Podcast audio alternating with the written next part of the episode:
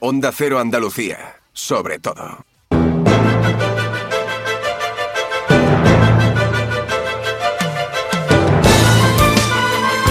Andalucía Capital, Diego García Cabello.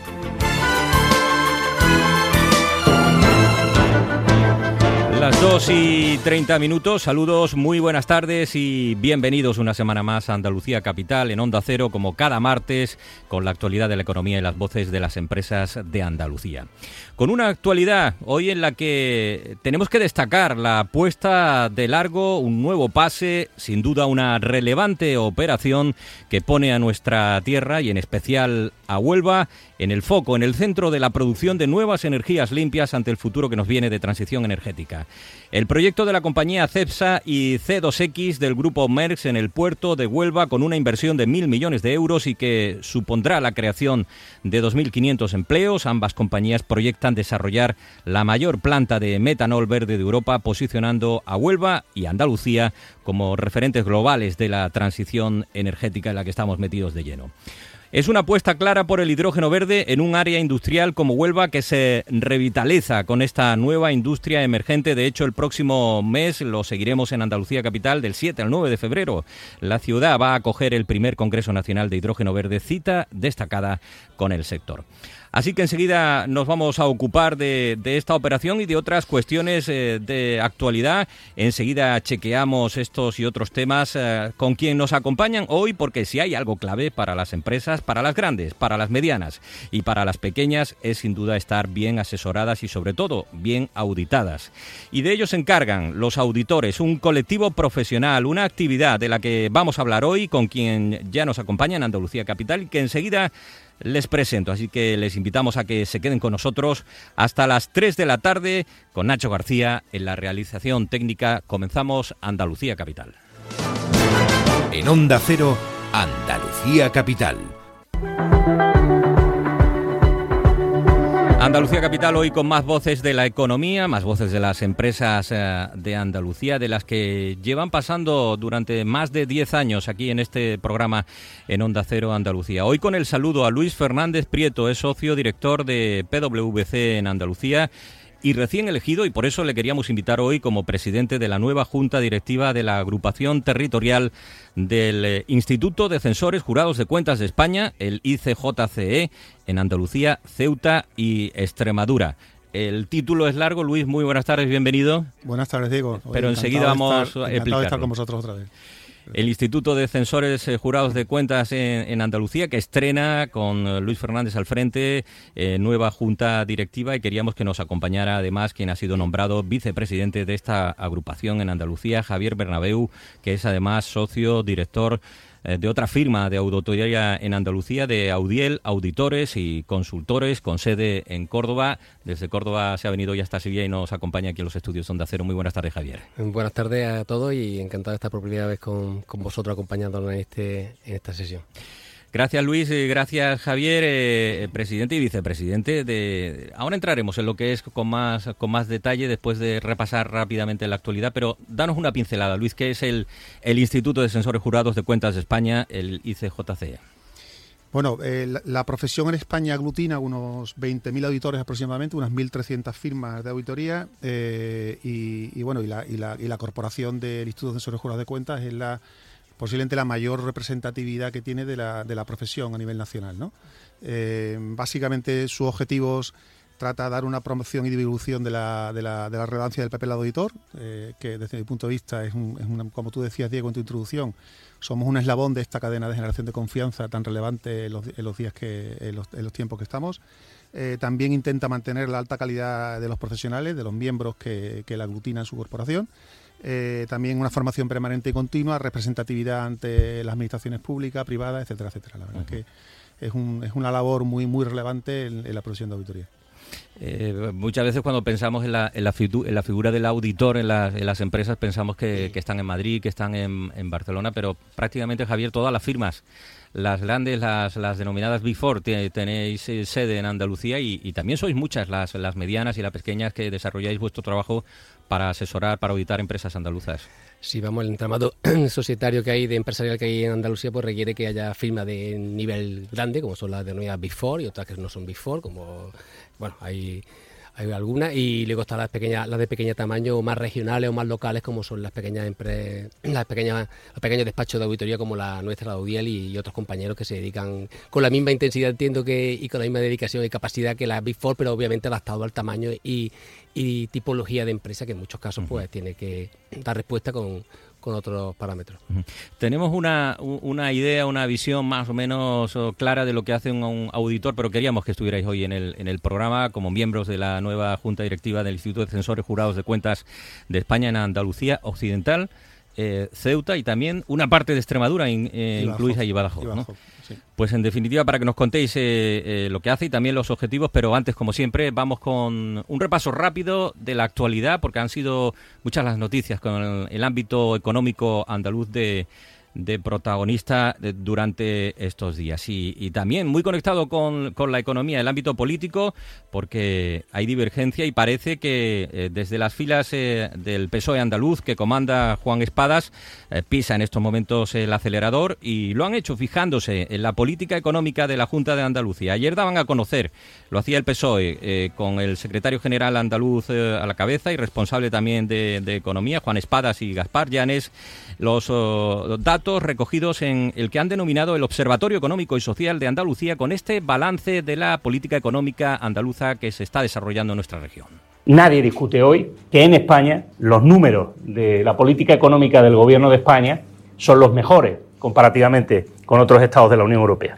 A partir de ahí, cada comunidad autónoma ha podido o sumar además de esa inercia y ese viento de cola sus políticas propias y podemos ver a otras comunidades o sencillamente no hacerlo y disfrutar de la inercia, del viento de cola para crecer, pero o bien hacerlo menos que otras comunidades, lo cual se llama divergencia, no convergencia, o bien sencillamente para quedarse como está. Realmente lo que dice el Instituto Nacional de Estadística es que Andalucía crece menos que la media nacional. No nos podemos permitir regalos fiscales que a lo mejor se pueden permitir otros territorios que tienen gastos sanitarios, gastos educativos o PIB per cápita infinitamente mejores que Andalucía. Pues eso dice el PSOE con los datos del Observatorio Económico y Social de Andalucía de este partido y frente a este balance desde el Partido Popular se esgrime sobre todo como principal argumento eh, la evolución del empleo en Andalucía. El secretario general del PP andaluz es Antonio Repullo. 130.000 parados menos que hay en España, 32.000 son andaluces.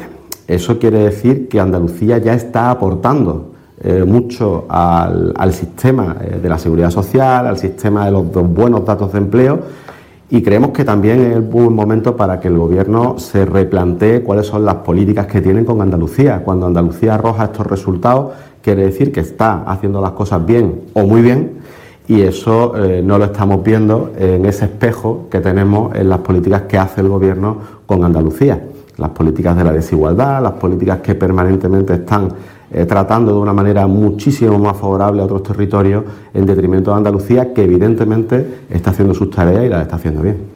Pues esa es la divergencia. Desde el ámbito eh, político no queríamos dejar pasar la oportunidad de tener hoy a voces del ámbito de la empresa, eh, Luis y, Javier. ¿Cómo vais detectando de cómo ha arrancado la empresa de Andalucía, el tejido productivo andaluz, este 2024?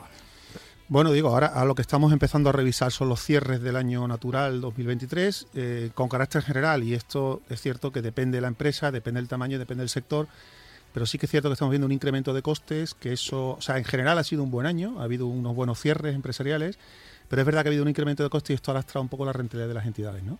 Eh, pero que evidentemente depende del sector. Por ejemplo, eh, Javier, no sé si querías comentar algo en relación con el mundo agroalimentario. Sí, claro, el sector agrario, que ya sabemos que, las, por ejemplo, el sector oleícola, que las campañas cierran en septiembre, octubre y, que tienen que han sufrido durante este año un incremento importante tanto de los costes como una subida elevada de los, de los precios que ha lastrado que ha lastrado el consumo y la situación de sequía y la situación del olivo en concreto y de otros otros cultivos pues, como consecuencia de la falta de agua, esta va a generar un impacto importante, entiendo, en la, en la renta de los agricultores y obviamente pues, la situación de, la, de las empresas. La, la pequeña y mediana empresa, la pyme, la micropyme que tenemos en nuestra tierra, ¿cómo va respirando? Y de cara a 2024, Diego, efectivamente, eh, bueno, pues el clima de incertidumbre de la tensión geopolítica que estamos viviendo, evidentemente, va a afectar. Otra vez, depende un poco de los mercados que nos destinamos, depende de la cadena de suministro que tengamos, pero sí que es cierto que la recomendación es que hay que ser extremadamente ágiles y prestar mucha, mucha atención al efectivo y a la caja porque evidentemente mm, es posible que se prevean tensiones financieras en el futuro, ¿vale? Por incremento de coste, inflación, etcétera, etcétera. Sí, la, la expectativa para los próximos años, teniendo en cuenta, o el próximo año, teniendo en cuenta que, mm, que, se está conteniendo un poquito la inflación, aunque no se está llegando, se va a llegar al objetivo del 2% durante el año 2024 y probablemente tampoco 2025, pero sí existe una expectativa que hay distintos analistas que prevén que a final del año 2024 se bajen los tipos de interés, hay otros analistas que anticipan esa, esa, ese inicio de la bajada a mediados de 2024, lo que va a favorecer en cualquier caso la, la situación de la empresa de cara a generar, a atender esos compromisos financieros que, que tienen. Todo este incremento de, costes, Javier, eh, eh, las pymes con las que tenéis contacto, con las que trabajáis más directamente, eh, ¿cómo se les presenta ese, ese año?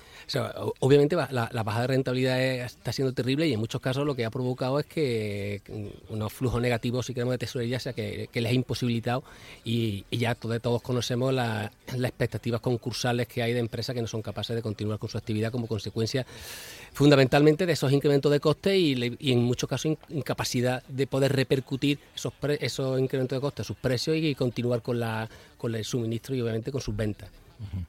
Pues eh, eh, así ha arrancado este 2024. Sin duda, todo este tema del incremento de costes pues va a pasar factura a lo largo del año. Iremos viendo cómo evoluciona la empresa. Pero si hay un sector que va a ser protagonista, lo decíamos al comienzo del programa, es el de las energías renovables y, ha sido sin duda el tema de la semana. Si hablamos de empresas dentro de los movimientos que se están produciendo en ese camino hacia las nuevas energías y en el que Andalucía quiere jugar un papel protagonista y sobre todo protagonista es una empresa y un proyecto, el proyecto de la compañía CEPSA y C2X del grupo MERS en el puerto de Huelva va a ser una inversión que podrá superar los mil millones de euros y la creación de 2.500 empleos directos e indirectos asociados.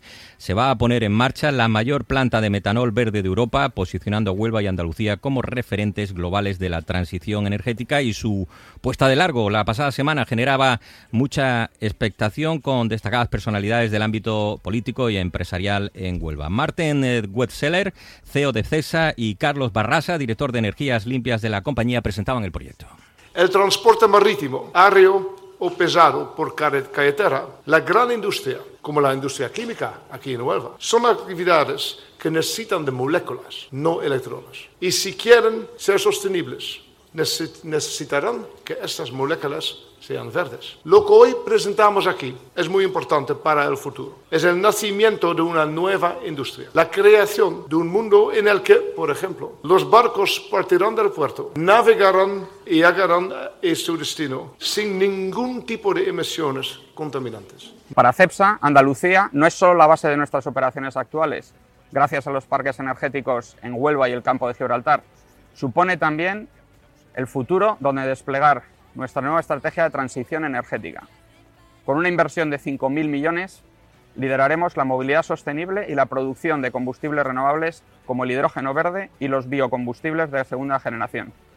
Pues Andalucía está muy implicada y hay futuro, sin duda, un futuro muy prometedor para el ámbito de las energías renovables. El presidente de la Junta de Andalucía, Juanma Moreno Bonilla, celebraba este paso adelante de CEPSA y la implicación de Andalucía, que como decimos está siendo muy destacada y así se llevaba recientemente también a la cumbre climática eh, hacia la que eh, viajaron una representación de Andalucía y, de la que se habló y mucho de este proyecto de CEPSA. Por eso hoy celebro el paso adelante de CEPSA y de C2X para desarrollar precisamente aquí, en Huelva, como si ya se ha dicho, la mayor planta metanol verde de Europa y la quinta del mundo. Por tanto, estamos hablando de algo de dimensiones importantísimas.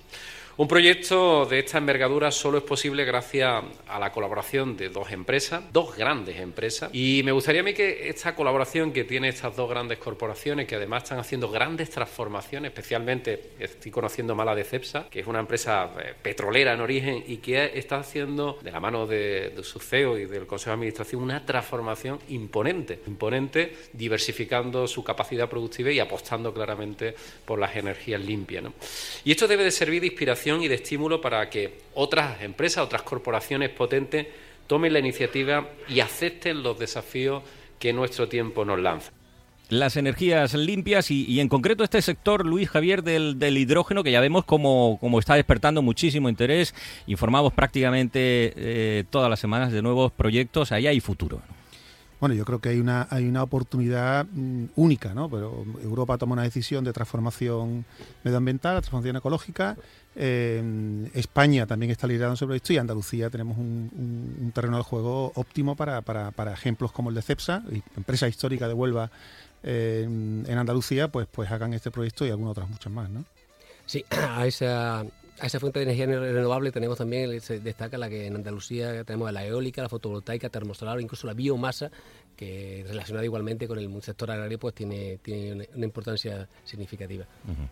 Las tres menos cuarto de la tarde, la actualidad de la economía y de las empresas de Andalucía, hoy con Luis Fernández eh, y Javier Bernabeu, presidente y vicepresidente del Instituto de Censores Jurados de Cuentas de España, de su nueva junta directiva y de una actividad de la que vamos a hablar enseguida en Andalucía Capital, en Onda Cero Andalucía. Andalucía Capital, Diego García Cabello.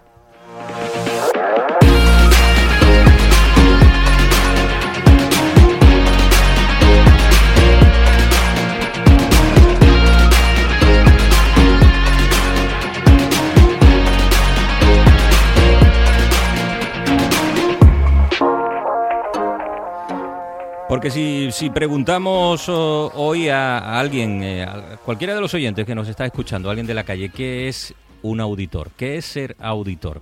Eh, en esta región y en este país y en este año en el que estamos ya, 2024, Luis. A mí me gusta hablar mucho de, de, la palabra confianza, ¿no? Tan, tan absolutamente vital en el mundo de los negocios y para nosotros es nuestra razón de ser, ¿no? Yo siempre digo que, en la generación de confianza hay muchos actores, pero nosotros creo que somos una, un actor muy relevante en la generación de confianza de, de los aspectos económicos, de, que las cuentas de las empresas expresen la imagen fiel, que básicamente es un área de las que nos vamos a dedicar, pero podemos generar confianza en muchos diferentes ámbitos, por ejemplo, sostenibilidad, que seguramente hablaremos, y esa es un poco nuestra razón de ser presente y futura. ¿no? Eh, decías que, es un eslabón fundamental, eh, bueno, pasáis muchas horas con, vuestros clientes, eh, todas las, las, empresas del, del sector y, y las conocéis al dedillo, ¿no? Así es, así es. Desde luego el objetivo del auditor es generar confianza, pero fundamentalmente dotar de, credibilidad y fiabilidad a la información financiera y eso requiere, pues primero, una formación intensa del, del auditor y de su equipo que desarrolla el trabajo y luego de un contacto que con las nuevas tecnologías se desarrolla de otra manera, pero que requiere que estemos encima de nuestro cliente recopilando información y obteniendo evidencia, que es la base de nuestra opinión como auditores. Se activa en Andalucía el Instituto eh, de Censores Jurados de Cuentas de España, su nueva junta eh, directiva. ¿Con qué objetivo, Javier? Y sobre todo, ¿cómo es el perfil del, integrante? Estamos hablando de profesionales del sector. ¿Existe algún tipo de obligatoriedad de pertenecer para ser auditor a, este instituto o no? Bueno, hay otras corporaciones de derecho, de derecho privado que, se, que engloban a, otro, a otros auditores, eh, pero obviamente nuestra preferencia ha sido el Instituto Censores por su, por su naturaleza, sus características y, por los objetivos que tiene que, tiene que Luis ha, estado expresando. El, el, instituto pretende, pues desde luego es que eh, pretende ayudar a, todos los profesionales que estén en Andalucía, occidentales, estaremos en torno a 100, calculo, eh, si mal no recuerdo, y, pretende dotarnos de los medios para poder desarrollar nuestro trabajo con la máxima calidad. Dentro de ello se incluye la formación continua que es exigible, tenemos un número de horas legalmente establecido y que a través del instituto, si de luego poner a, nuestra, a nuestra disposición e incluso de nuestro equipo, que son fundamentales, obviamente, pues todos esos medios para, para cubrir esos objetivos.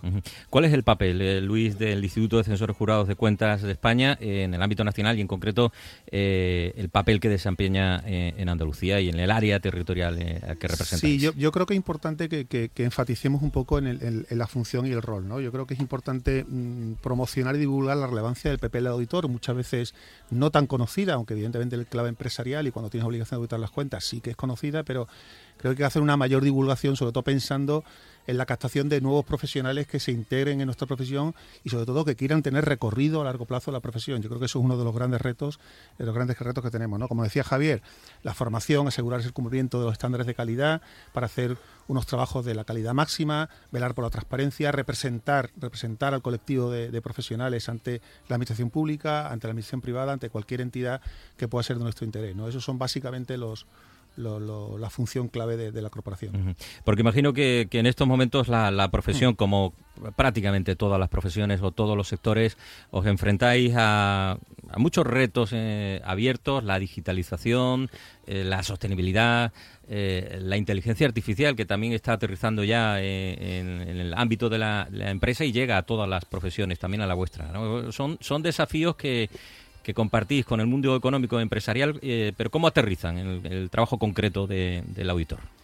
A ver, es curioso, pero son desafíos comunes a, lo que escuchamos muchas veces nuestros clientes, ¿no? Nuestros clientes se quejan de que no hay suficientes recursos, no hay suficientes personas para desarrollar eh, su actividad, ¿no? A nosotros nos pasa igual. Sí es verdad que mm, hay cierto atractivo en la, en, la, en la, captación de profesionales, pero posiblemente muchas veces el reto sea en retenerlos, ¿no? Durante un tiempo para, para, para provocar su formación, ¿no? También hay que destacar que somos un colectivo donde hacemos una inserción laboral posterior a un periodo de formación y de estancia en, firmas, tanto grandes como medianas, y el proceso de inserción regular de egresados de la universidad, que son normalmente mm, recién licenciados de alta cualificación, es muy elevado. ¿no? Se habla de que el impacto son unos 30.000 profesionales en el, sector a nivel, a nivel nacional. ¿no? Eh, otro reto es la digitalización. Eso, evidentemente, de hecho, por ahí hay estudios que dicen que es una de las profesiones que tiene el riesgo de poder desaparecer en los próximos años. ¿no? Yo sigo pensando que nos dedicaremos a generar confianza de otra manera en otro ámbito. ¿no? Pero, pero evidentemente es un reto para ganar eficiencia, para, para, para adaptarnos a la situación actual y, y, para, y para hacer mejores y, y, de mayor calidad. Y el reto del, talento también, Javier, que es importante, nos lo dicen desde muchos sectores, ¿cómo lo estáis viviendo? Sí, bueno, la captación de, del talento pues se complica, se complica porque la, la profesión de auditoría en sí misma es exigente, pero muy satisfactoria y en cualquier caso, como Luis comentaba, pues eh, estamos recurriendo a las universidades y a, la, donde se crea, se crea, se forman los, nuevos profesionales del futuro para que, para que se incorporen también a nuestra profesión y es uno los objetivos que pretendemos desde, desde la agrupación. Es importante que también quisiera decir que el hecho de que el, mundo del, o sea, nuestro trabajo como auditores va al ritmo que también que va de la empresa. En la medida que ellos la empresa se van incorporando las nuevas tecnologías, el auditor tiene que, para dar respuesta a, esa forma de trabajar, el auditor acude también a esa nueva tecnología, como incluso la digitalización o la, incluso la inteligencia artificial, que nos va a ayudar seguramente en los próximos años. Y otro oh, punto clave, eh, lo veíamos antes en el tema de las energías limpias, la sostenibilidad es otro tema clave. Eh, ¿Cómo está afectando al trabajo del auditor? yo creo que es, es una oportunidad. Es una oportunidad, es lo que comentábamos antes de esa capacidad de generación de, confianza en otros ámbitos más allá de la, de la información financiera. ¿no? Ahora mismo el tema de sostenibilidad es un tema que ya no solamente es relevante, sino que empieza a estar de moda por diferentes ámbitos, porque hay clientes de nuestros clientes que están preguntando sobre temas de sostenibilidad.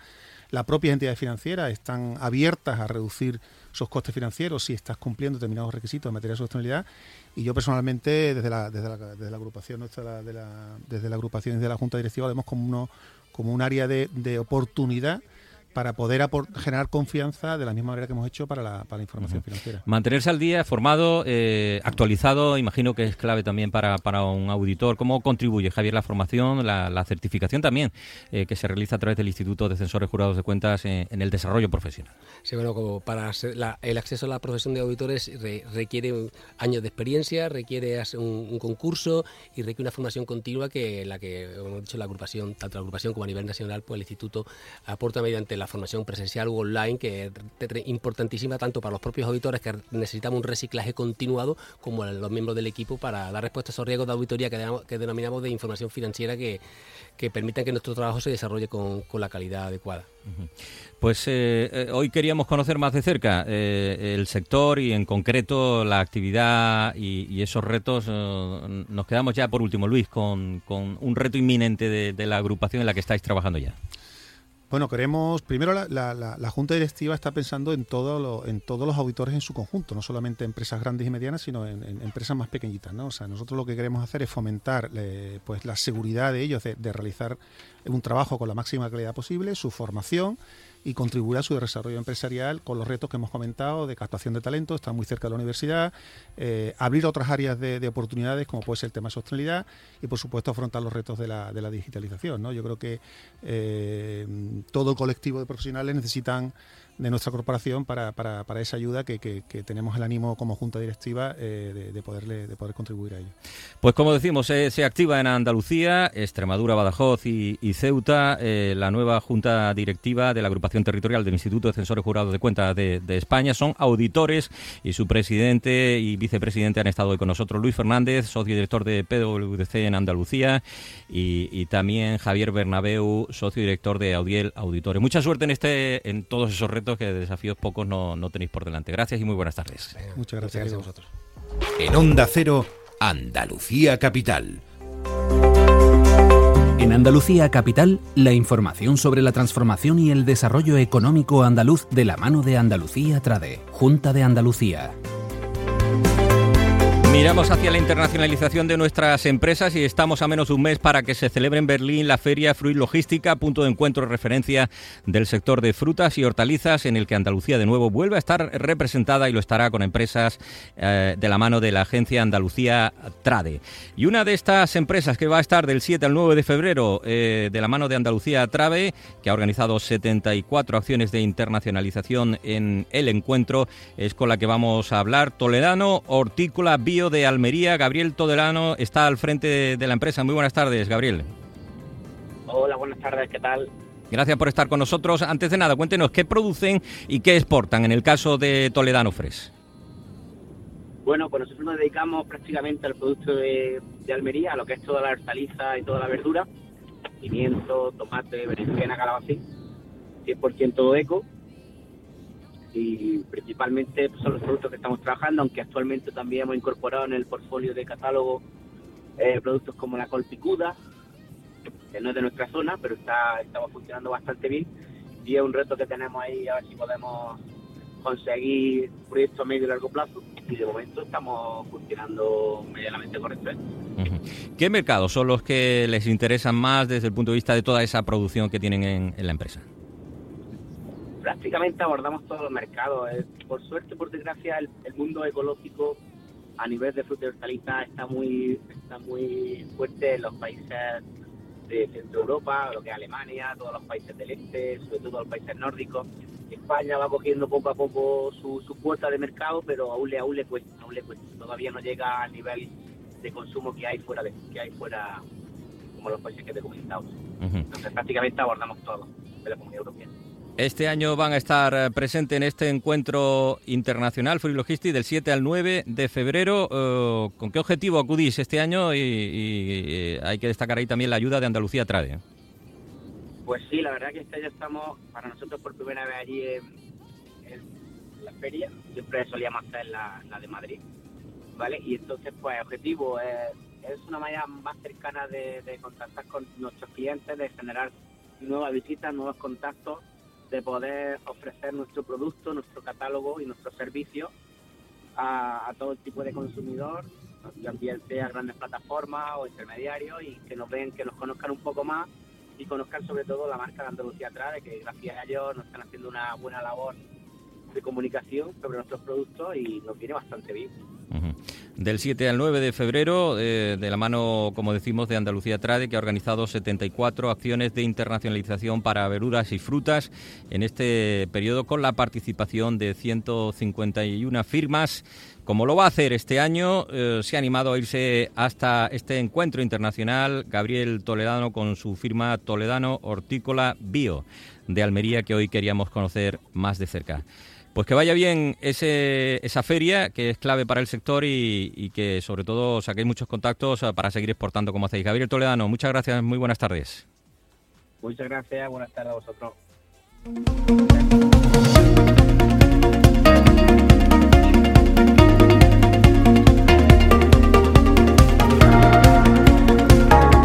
Logistics que se celebra en un momento en el que Andalucía ha vuelto a batir eh, récords en exportaciones de hortalizas con 3.181 millones. Eh, según los datos de Andalucía Trade, la región lidera las ventas nacionales con el 47% del total y Almería se erige como principal provincia exportadora con el 80% de la factura. Allí estarán las empresas eh, andaluzas de nuevo en Berlín en esta importante feria. Y nosotros volveremos el próximo martes con el repaso a la actualidad de la economía y las empresas andaluzas y con más voces del tejido empresarial andaluz que siempre nos acompañan en el programa. Hasta el martes, muy buenas tardes.